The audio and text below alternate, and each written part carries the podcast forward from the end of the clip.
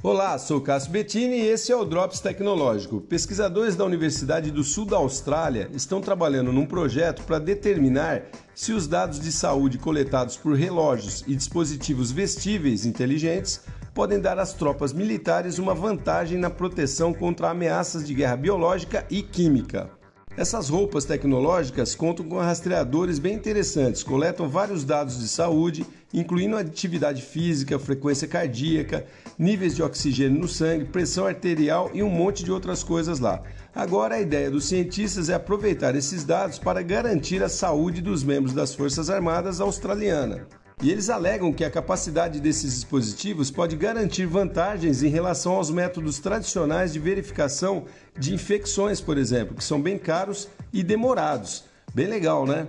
Roupas inteligentes trabalhando contra a guerra química. A fonte dessa informação está no meu canal Drops Tecnológico no Spotify. Até o próximo.